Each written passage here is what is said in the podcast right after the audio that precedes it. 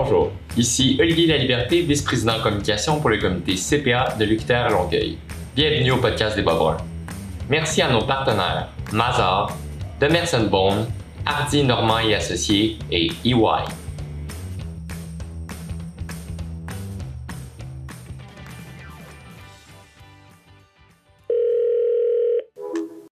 Bon, bien, bienvenue au podcast des Bas Aujourd'hui, votre vos animateurs Jérémy Guérin et moi-même Jérémy Hamon, on est avec Maëlys Balthazar, qui elle est conseillère relève et promotion pour la profession de l'Ordre des CPA du Québec. Bonjour Maëlys, ça va bien? Ça va très bien, vous? super bien, merci. bien. Euh, est-ce que tu peux nous raconter un peu euh, ton parcours? Oui, bien sûr. Euh, donc, moi, c'est Maïlis. Je suis arrivée au Canada il y a six ans en tant qu'étudiante étrangère. Euh, j'ai fait un, bachelor en gestion internationale à l'UEG Ensuite, euh, je suis partie en Chine pour faire un mandat de consultation à la suite de mon bac. Et j'ai commencé mon emploi donc, au Canada en finance pour une banque. Il y a une opportunité en développement des affaires à l'ordre des CPA que j'ai saisi. Et là, ça va faire bientôt un an que je suis conseillère relève et promotion de la profession pour euh, l'ordre des CPA. Puis, je me considère chanceuse, on va dire, parce que tous les jours, je peux faire ce que j'aime. Je suis, euh, j'ai quand même un poste assez multidisciplinaire, donc euh, je peux voir autant du marketing, de la profession, de la stratégie, de la gestion de projet. Donc, je m'ennuie jamais, on va se le dire. je suis très contente de ça. Et euh, je fais affaire avec des publics allant, du secondaire au deuxième cycle universitaire. Donc, euh, j'ai aussi de la diversité par rapport aux personnes que je côtoie dans ma vie professionnelle. Être conseillère relève, c'est euh, vraiment être le lien et représentante de l'ordre entre les, les, étudiants qui voudraient devenir euh, CPA et l'ordre. Donc, euh, c'est des personnes qui ne sont pas encore candidates, mais c'est notre objectif à l'équipe de la relève de développer la curiosité mhm. et de susciter l'envie auprès des étudiants de, devenir euh, CPA. C'est super. Merci. Est-ce que tu peux euh, vraiment faire un, peut-être un day-to-day de ce que c'est, dans le fond, être relève pour l'ordre? Oui, bien sûr. Euh, j'ai aucune journée qui se ressemble. Donc, comme je dis, je, suis très contente de ça. Donc, je m'ennuie jamais. Mais vraiment, euh, on est là pour supporter les comités étudiants CPA, organiser des activités de rayonnement, recrutement euh, pour les étudiants. On est là pour diffuser de l'information, faire des conférences, des séances d'information sur le cheminement, donner du conseil aux étudiants, les aider dans leur, dans leur parcours aussi pour essayer de l'apporter l'information juste. Puis ça, c'est au niveau universitaire. Ensuite, euh, du secondaire au cégep, on est là pour éveiller la curiosité à propos de la profession CPA auprès des jeunes. Donc, euh, on fait affaire avec euh, des organismes externes, par exemple, pour développer des partenariats, pour assurer une visibilité de l'ordre aussi auprès de la jeunesse. Donc, c'est vraiment, on va dire, on a des périodes un peu plus chargées que les autres, comme le début de la session d'automne. Mais ça, ça, peut aussi être le début de la session d'hiver. Après, ça se calme un peu, on va dire, en été. Mais euh, c'est un, poste très flexible et comme j'ai dit, vraiment multidisciplinaire. On voit plein de choses tous les jours. Puis, euh, c'est quoi les, les, outils qui sont disponibles pour les comités? Alors, on s'assure que le mandat d'un comité étudiant CPA euh, au Québec, on essaie de vous faciliter votre mandat. Donc, tout ce qu'on peut vous aider dans la production d'outils comme les, développer des partenariats ou, ou, bien expliquer à un étudiant c'est quoi la différence entre le titre de CFA, le titre de CPA, c'est quoi la différence entre le programme national et le DESS. Donc, on essaie de mettre à disposition des comités étudiants CPA qui sont notre extension, euh, des outils qui vous permettent justement, pendant votre mandat, d'aider vos étudiants sur vos, sur vos propres campus. Euh, pour euh, jumper un peu plus euh, sur l'ordre, est-ce que tu peux nous présenter un peu c'est quoi la profession CPA au Canada? nous, nous, on est des comptables, on aime ça avoir des chiffres, donc as-tu des statistiques par rapport à ça? Oui, bien sûr. Ben, premièrement, être CPA, ça veut dire quoi? Ça veut, ça veut dire être un comptable professionnel agréé. Hmm. Donc, ça veut dire que c'est une profession qui est encadrée par un ordre professionnel. Donc, être CPA, ça veut dire répondre à des exigences aussi tout au long de sa carrière, pas seulement pendant le cheminement, mais vraiment tout au long de sa carrière. Mais ce qui fait aussi, c'est que grâce à ça, le CPA, c'est un gage de qualité et de confiance auprès de son employeur, auprès de ses clients, mais aussi au sein de sa collectivité. Donc, l'ordre, la mission principale, c'est la protection du public. C'est notre mission à l'ordre. Donc, faire partie de l'ordre professionnel, c'est aussi agir en tant que tel auprès de, de, tous les acteurs de la communauté. Puis en devenant CPA, c'est choisir une profession qui est stimulante, qui est enrichissante pour vous. et puis, vous pouvez avoir accès à des postes de, de haute direction, par exemple. 75% des chefs de la direction financière sont CPA. Donc, si vous voulez avoir accès à ce genre de poste, en fait, votre titre de CPA, ben, ça va vous aider. Ça, va vous aider à apporter crédibilité auprès de votre, employeur. Puis, vous allez avoir plus de chances plus de chances d'avoir accès à ce genre de poste. Ou bien, euh, ça apporte de la crédibilité auprès des banques euh, si vous voulez devenir entrepreneur. Puis, votre banquier, il sait que vous avez le titre de CPA. Ben, pour lui, c'est j'ai confiance en lui parce que ça veut dire qu'il sait c'est quoi la santé financière d'une entreprise. Donc, bien sûr que je vais l'aider dans son, dans son projet dans ce, pour se bâtir son entreprise. Et puis aussi, c'est pas négligeable. Euh, au, au, Canada, on a à peu près 40, euh, au euh, Québec, pardon, on a 40 000 membres, 5 000 futurs CPA. Puis au Canada, c'est à peu près 210 000 membres. Donc, une fois que vous êtes CPA, c'est aussi faire partie d'un réseau influent c'est pas négligeable quand euh, vous êtes sur le marché du travail parce que c'est comme une grande famille aussi, les CPA. Donc, euh, ça vous permet aussi de, de réseauter et d'avoir une, carrière en, croissance euh, constamment. Ça représenterait quoi le, taux de placement des CPA? Le taux de placement actuellement, il est près de 100 Donc, ce n'est pas une profession. On va dire que votre défi, ça ne va pas être de vous trouver une opportunité de carrière, mais ça va être de choisir ce que vous voulez faire. et vous avez beaucoup d'opportunités de, carrière dans tout type de secteur d'activité, mm tout type d'organisation. Euh, est-ce qu'il y a vraiment une limite euh, à ce que les, dans les domaines que les CPA peuvent, euh, dans le fond, sur lesquels ils peuvent travailler? Non, absolument pas quand on est CPA, en fait, partout où il y a de l'entrée et de la sortie d'argent, on a besoin d'un CPA. Donc, autant que ton entreprise du coin a besoin d'un CPA qu'une grande multinationale. Donc, ça dépend de ta personnalité puis dans quel secteur d'activité tu, veux travailler. Mais il n'y a, pas de, a pas de limite à ce que tu pourrais faire avec ton titre de CPA. Puis, un CPA peut s'attendre à quel genre de rémunération durant sa carrière? Euh, alors, en 2019, euh, il y a eu une étude sur euh, les salaires des CPA au Québec. Là, c'est une moyenne, donc je vous dis tout secteur confondu, euh, tout, employeur confondu et aussi le niveau d'expérience confondu. Mais en moyenne, en 2019, un CPA a gagné 121 000 par année. C'est quand même un salaire qui est très intéressant. Bon, bien sûr, le cheminement est un peu plus compliqué, il est un peu plus long que les autres cheminements, mais la récompense y est derrière. Puis je peux vous donner d'autres mhm. chiffres aussi. Par exemple, euh, un CPA qui travaillait en fiscalité en 2019, il, gagnait 117 000 par année. Quelqu'un qui travaillait, un CPA qui travaillait en gestion de projet, c'était 165 000 euh, par année à peu près. Puis ça va en montant en montant. Je dirais que ça va entre du 45 000 à votre stage jusqu'au 200 000 euh, pour être gestionnaire de risque ou travailler dans la stratégie des entreprises. Super. Pour le bénéfice de nos auditeurs, est-ce que tu peux, euh, dans le fond, décrire un peu c'est quoi le parcours qui amène à devenir CPA? Euh, je sais que nous autres, on a, notre parcours à nous, mais je suis sûr qu'il doit y avoir une multitude de façons d'accéder au titre. Oui, bien sûr. Ben, le parcours est, quand même euh, commun à tous. Il y, a, quelques, on va dire, diversités pour certains aspects, mais c'est vraiment un parcours qui est commun à tous parce qu'on s'assure que vous ayez eu tous la même formation parce que vous êtes professionnel de la comptabilité. Donc, premièrement, première étape, c'est d'avoir votre bac en comptabilité ou votre bac en admin spécialisé en comptabilité, qui est reconnu par l'ordre.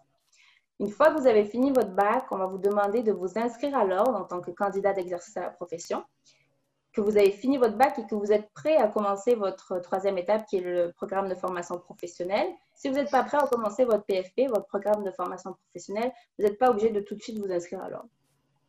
Une fois que vous êtes inscrit à l'ordre, là, vous avez le choix pour votre troisième étape, donc le programme de formation professionnelle. Soit vous faites votre DESS à l'université, soit vous faites votre programme national.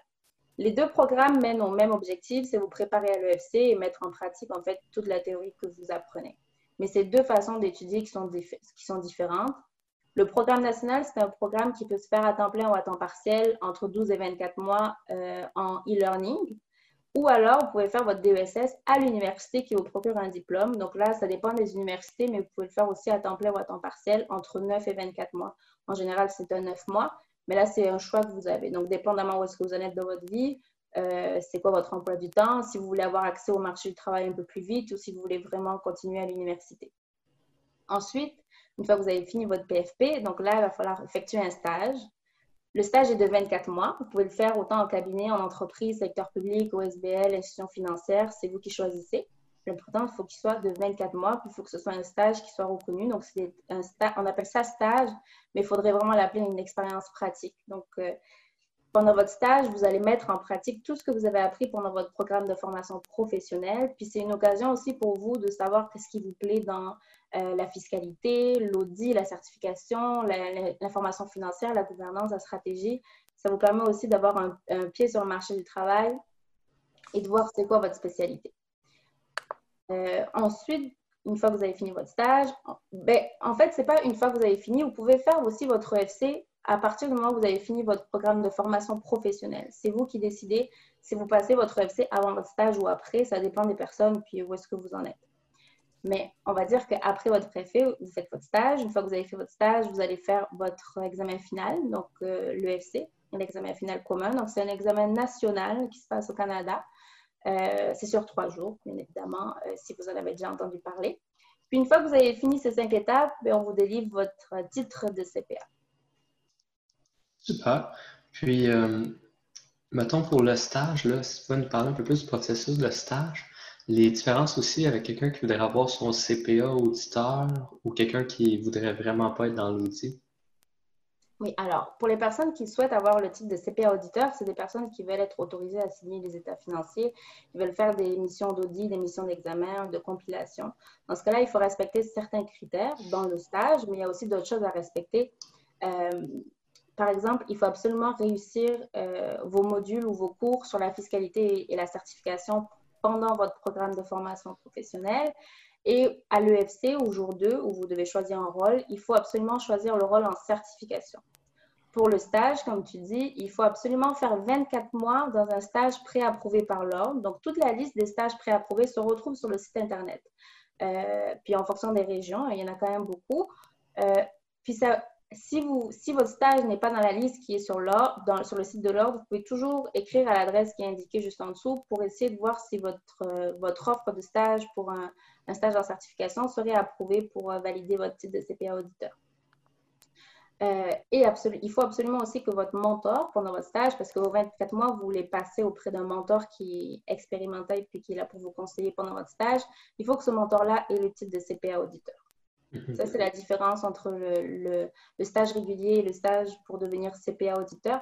Sinon, vraiment, le stage, euh, il faut qu'il soit de 24 mois. Temps plein ou temps partiel, c'est vous qui décidez. Il faut que ce soit rémunéré. C'est vraiment un critère important. Il faut que le stage soit rémunéré. Il faut avoir un mentor CPA, donc un mentor CPA auditeur si vous faites votre stage en audit, ou bien un mentor, un mentor CPA régulier. Puis c'est vraiment, comme je vous ai dit, c'est une expérience pratique donc, il faut que ce soit des, tâches de plus en plus complexes, avec de plus en plus de responsabilités et d'autonomie. ça répond bien à la question.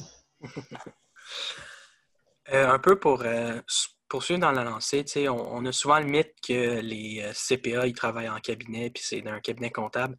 Est-ce que c'est puis que dans le fond, pour euh, pouvoir poursuivre leur formation, il faut qu'ils fassent absolument en cabinet. Est-ce que c'est vrai euh, ou euh, dans le fond, quelqu'un pourrait obtenir un stage en entreprise et obtenir son titre pareil? Alors, tu m'as dit que tu aimais les chiffres, donc je vais te répondre par chiffre. Donc, c'est 75 c'est 75% des CPA qui travaillent en entreprise et 25% des CPA qui travaillent en cabinet. Alors, c'est vrai que la question se pose auprès des étudiants. Je fais mon stage en entreprise, en cabinet. C'est quoi le meilleur euh, parcours? Est-ce qu'il y en a un qui est meilleur que l'autre? Pas du tout. Il n'y a pas de parcours meilleur que l'autre. Tout existe. Donc, euh, tu peux faire le tour, tu peux voir ce que tu aimes. Ce pas parce que tu as commencé ton stage en cabinet ou en entreprise que tu ne peux pas changer et finalement, c'est autre chose qui te plaît. Pas du tout. Il faut vraiment que tu trouves le stage qui fit ta personnalité, que ce soit en audit, que ce soit en, finance, en stratégie, c'est vraiment en fonction de tes intérêts. C'est normal que tu te poses la question, mais il faut vraiment que tu, gardes le cap sur tes intérêts. Donc, il n'y a pas un parcours meilleur que l'autre, c'est vraiment à l'étudiant de décider où est-ce qu'il veut faire son stage. Puis, dans la profession CPA, ce qui est cool, on va dire, c'est que tu peux choisir dans quel type d'organisation tu veux faire ton stage. Puis, euh, c'est quoi les principaux conseils pour se préparer à une entrevue de stage que tu pourrais donner, maintenant? Alors, comment, marquer, comment se, démarquer, on va dire, parce que c'est vrai qu'il y a beaucoup d'étudiants mm-hmm. euh, qui font le processus de recrutement chaque année. Moi, je vous dirais, euh, première chose, c'est d'être fidèle à ce qu'on est. Pas d'essayer d'être une, personne différente, pas essayer de euh, faire plaisir à votre interlocuteur pour essayer de fitter à l'entreprise, mais plus d'essayer de trouver une entreprise qui vous fit à vous. Donc, si la personne en face de vous, elle n'est pas intéressée par votre profil, c'est pas grave. Il y a quelqu'un d'autre qui serait intéressé par, à vous avoir dans, votre, dans son entreprise. Il ne faut pas se sentir oppressé, obligé de dire oui, parce que je, je sais comment se passe le processus de recrutement. Des fois, il y a beaucoup de pression, il y a beaucoup de stress. Garde ton cap sur tes intérêts. Trouve vraiment l'employeur qui t'offre ce que tu attends d'un employeur et pour, pour qui tu te vois travailler et tu vois faire une expérience euh, de travail qui correspondrait à tes intérêts. Euh, on a parlé brièvement des cabinets. Est-ce que tu peux nous, euh, nous, faire comme un outline des avantages d'aller vers un grand cabinet, un moyen cabinet, un petit cabinet? vraiment, qu'est-ce que, quels sont leurs points forts, leurs points faibles peut-être? Alors, il n'y a pas vraiment de points forts et points faibles entre grands, petits, moyens cabinets. Il y a des avantages partout. Comme je vous l'ai dit, c'est vraiment en fonction de ce que vous voulez faire. Donc, par exemple, dans un, dans un grand cabinet, vous allez faire partie d'une grande équipe euh, qui est spécialisée dans un domaine. Si vous êtes dans un plus petit cabinet, ben là, vous, avez, vous, allez avoir la chance de parcourir les différents secteurs du, de l'entreprise ou du cabinet et vous allez voir plusieurs choses. Mais Là, encore une fois, ça dépend de ce que vous voulez faire. Si vous savez que vous êtes passionné de fiscalité et puis c'est vraiment ce que vous voulez faire, vous pouvez aller travailler pour un grand cabinet dans leur secteur de fiscalité puis faire votre stage là-bas. Si vous voulez avoir plus une vision 360 et que vous voulez faire le tour pour essayer de, savoir ben, c'est quoi que vous préférez parmi toutes les spécialités, ben, peut-être qu'un cabinet, ça vous permettra de faire le tour plus rapidement. Je voudrais te demander, qu'est-ce que tu en penses euh, de la phrase qu'on entend comme quoi que les comptables sont, sont plates? ah oui, mais ben, euh, pas du tout. J'en côtoie à peu près euh, tous les jours. Je peux vous assurer que les comptables ne sont pas plates et que les futurs comptables, donc comme vous, sont absolument pas plates. Et je pense que justement, votre projet du podcast des Babrins est une belle preuve de, de cela. Et tout ce qu'on voit aujourd'hui, en fait, les futurs CPA, mais aussi les CPA, ils, arrivent à prendre toute cette technologie, tout ce virage de l'ère numérique à bon escient et en faire de, super beaux projets comme celui-ci. Donc, euh, je dirais vraiment que les CPA ne sont pas pleins. J'espère. Euh, pour poursuivre un peu euh, dans l'acheminement des, des CPA, quel coût qui, que ça engendre justement de poursuivre ses études, euh, mettons si on part de l'université euh, jusqu'à avoir son titre? Alors, euh, donc, à partir du moment où vous commencez votre bac, donc là, vous payez des frais de scolarité à l'université. Ça dépend des universités. je sais que c'est à peu près à 1500 dollars par session, mais ça, ça, dépend vraiment des universités que vous avez au Québec. On en reconnaît 11 au Québec dans lesquelles vous pouvez faire votre bac reconnu par l'ordre. Ensuite, pour votre programme de formation professionnelle, vous avez deux choix. Le DESS, encore une fois, c'est à l'université, donc c'est l'université qui décide de ses frais de scolarité. Le programme national, c'est à peu près à 1600 dollars par euh, module. Donc, euh, vous avez euh, six modules, donc ça fait à peu près un 10 000 dollars pour deux ans. Ensuite, il y a des frais quand vous allez vous inscrire à l'ordre. Vous avez des frais aussi pour vous inscrire à l'EFC. Donc, tout ça, c'est des frais qui se calculent, mais ce que j'aimerais vous dire, c'est que vous avez beaucoup de propositions d'aide. Par exemple, premièrement, nous avons une fondation à l'Ordre des CPA qui s'appelle la Fondation CPA. C'est vraiment la fondation de l'Ordre des CPA du Québec.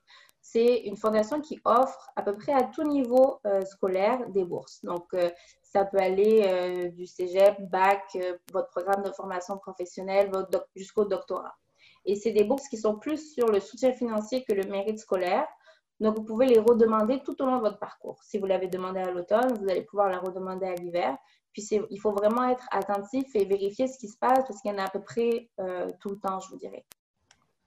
Euh, ensuite, Auprès des banques aussi, vous avez des, avantages parce que vous êtes inscrit dans un programme de formation professionnelle pour faire partie d'un ordre professionnel. Donc, certaines fois, les banques vous proposent aussi euh, certains avantages. Puis, tout autre organisme aussi, avec l'université, vous avez des bourses. Mais après, vous avez tout autre organisme privé aussi qui peut vous aider pendant votre parcours.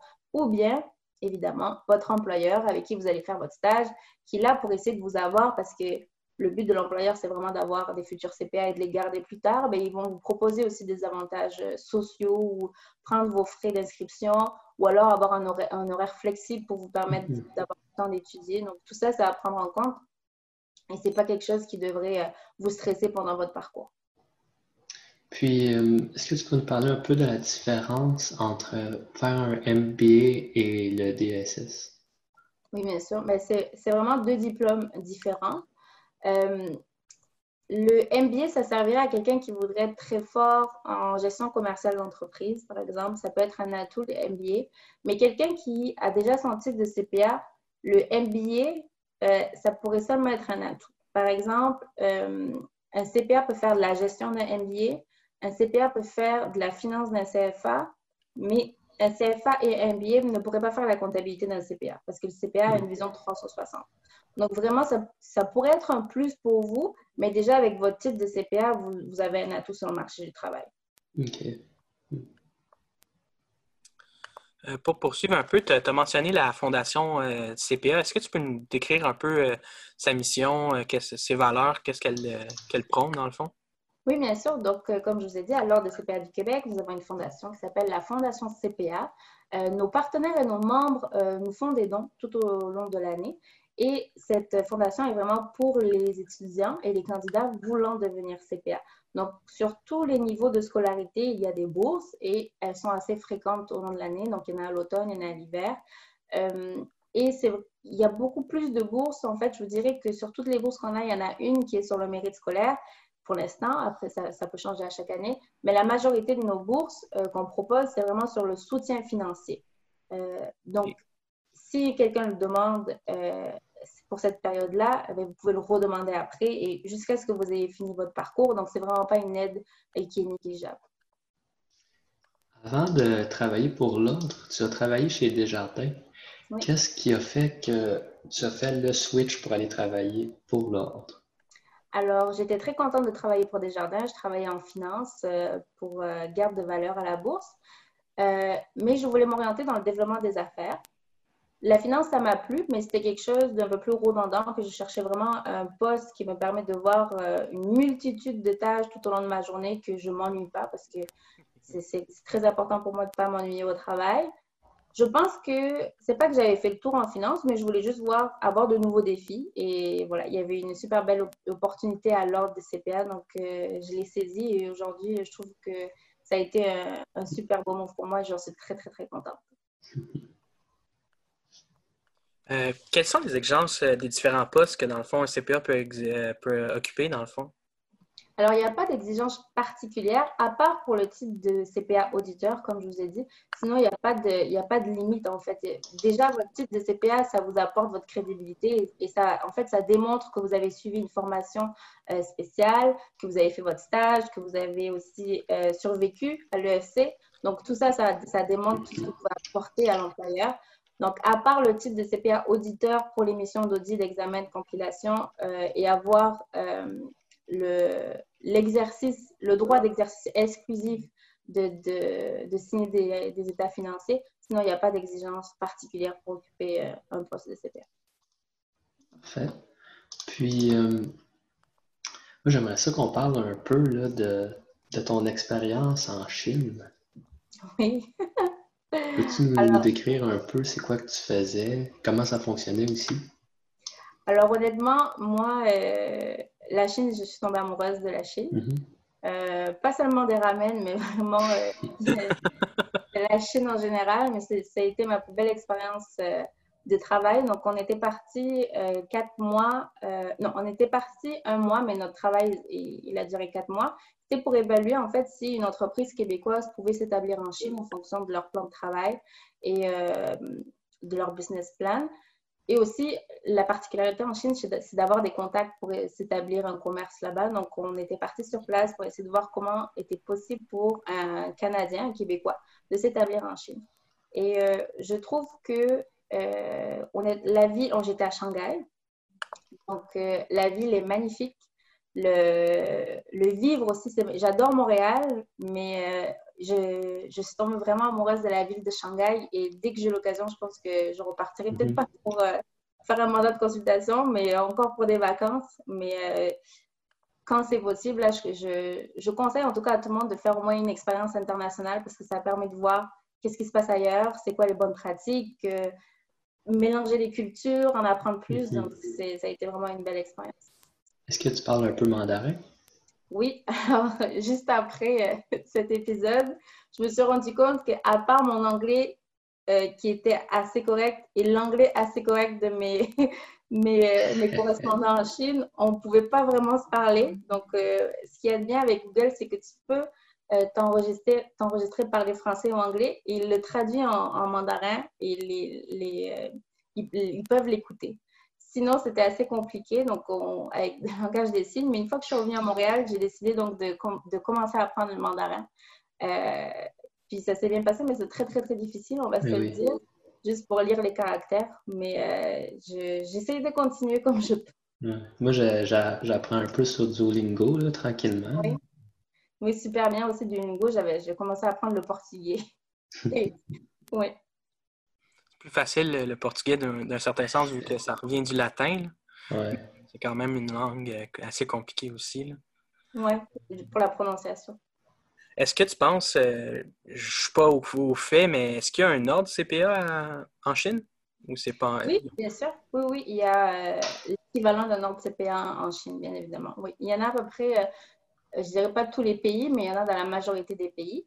Et sur, notre site internet de l'Ordre des CPA, en fait, il y a un site qui est dédié aux, euh, travailleurs étrangers qui voudraient s'établir au Québec avec le titre de CPA. Donc, en fonction du pays, quelquefois, par exemple, il y a un accord entre la France et le Québec. Donc, euh, euh, c'est important de savoir quand les personnes arrivent ici et qui veulent qui veulent avoir leur titre de CPA, il y a beaucoup d'arrangements qui se font entre pays. Sinon, c'est des équivalences à passer euh, à l'université, puis programme de formation professionnelle. Mais il y a vraiment un site qui est dédié en fonction du profil de la personne qui arrive pour savoir qu'est-ce qu'elle a à faire pour obtenir son titre de CPA.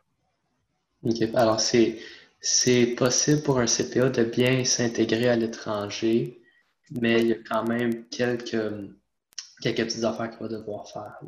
mais le titre est reconnu mondialement, donc vous pouvez, vous pouvez travailler à l'étranger, mais par exemple, si vous voulez exercer dans la mission d'audit ou d'examen, ben là, il va falloir se renseigner dans le pays dans lequel vous allez. Si vous avez besoin de faire des ajustements dans votre formation ou si vous avez besoin de passer un, examen particulier pour pouvoir exercer. Super. Justement, on a reçu euh, une, une de nos invitées, euh, c'était Claudiane Godbout. Euh, puis euh, elle nous disait qu'elle voulait peut-être faire la, mise à niveau pour pouvoir euh, mhm. exercer aux États-Unis. Est-ce que tu penses que bientôt il va y avoir une harmonisation entre le Canada et les États-Unis pour au niveau justement de pouvoir signer les états financiers? Mais je ne sais pas si ça arrivera bientôt, peut-être, je ne le sais pas. Mais c'est quand même un processus qui est facile d'accès, on va, on va, dire. Mais c'est CPA Canada. Donc, CPA Canada régit tous les ordres professionnels qui régit CPA Québec. Puis c'est eux qui décident en fait des accords qui, font entre les pays. Mais avec les États-Unis, à part si vraiment, euh, comme Claudiane, elle veut exercer à titre de CPA auditeur, sinon votre titre est reconnu là-bas. Mhm. OK. Super. Puis, euh, sinon, on parle de ça, c'était. Euh, si tu peux nous parler un peu de ce que tu faisais chez Desjardins? Oui, alors j'étais je travaille pour Garde de valeur. Donc, Garde de valeur, c'est comme un coffre-fort euh, numérique. Donc, avant, c'était une grosse voûte dans laquelle on gardait les titres euh, de la bourse. Puis là, maintenant, tout est dans le numérique. Mais on a besoin quand même de gardiens pour euh, faire matcher une transaction. Donc, on a, on a 48 heures pour que les deux courtiers, en fonction du pays, donc moi j'étais aux transactions internationales, donc je faisais des, horaires assez difficiles, mais euh, on était là pour s'assurer que chacun reçoit ses intérêts, que le paiement se fasse bien et que les coordonnées, donc les instructions de paiement et des transactions soient euh, bien reçues de la part des deux côtés pour qu'une fois sur le marché, ça puisse matcher le plus rapidement possible pour éviter de perdre des intérêts. Oh, super. Ben, merci, Maëlys. On va peut-être conclure avec une autre, une dernière question. C'est mhm. comme notre question signature. Qu'est-ce qu'on peut souhaiter pour l'avenir, euh, peut-être que ce soit professionnel ou au niveau personnel? Euh, que ça continue comme ça, que le bonheur continue d'arriver et que, euh, que, tout se passe bien et que ça continue dans cette voie, vraiment. Et puis, je vous souhaite aussi à vous le meilleur de votre parcours, puis que vous arrivez à trouver l'entreprise qui correspond à votre personnalité et que vous me contactiez encore une fois que vous allez être CPA pour qu'on continue de réseauter du sens. Merci beaucoup d'avoir visionné cet épisode du podcast de Bob Brun. N'hésitez pas à partager en grand nombre ou à laisser un commentaire. De plus, si vous êtes ou connaissez quelqu'un qui veut participer à nos podcasts, vous pouvez nous écrire à l'adresse juste ici. Merci. Merci à nos partenaires Mazar, Demerson Bone, Hardy Normand et Associés et EY.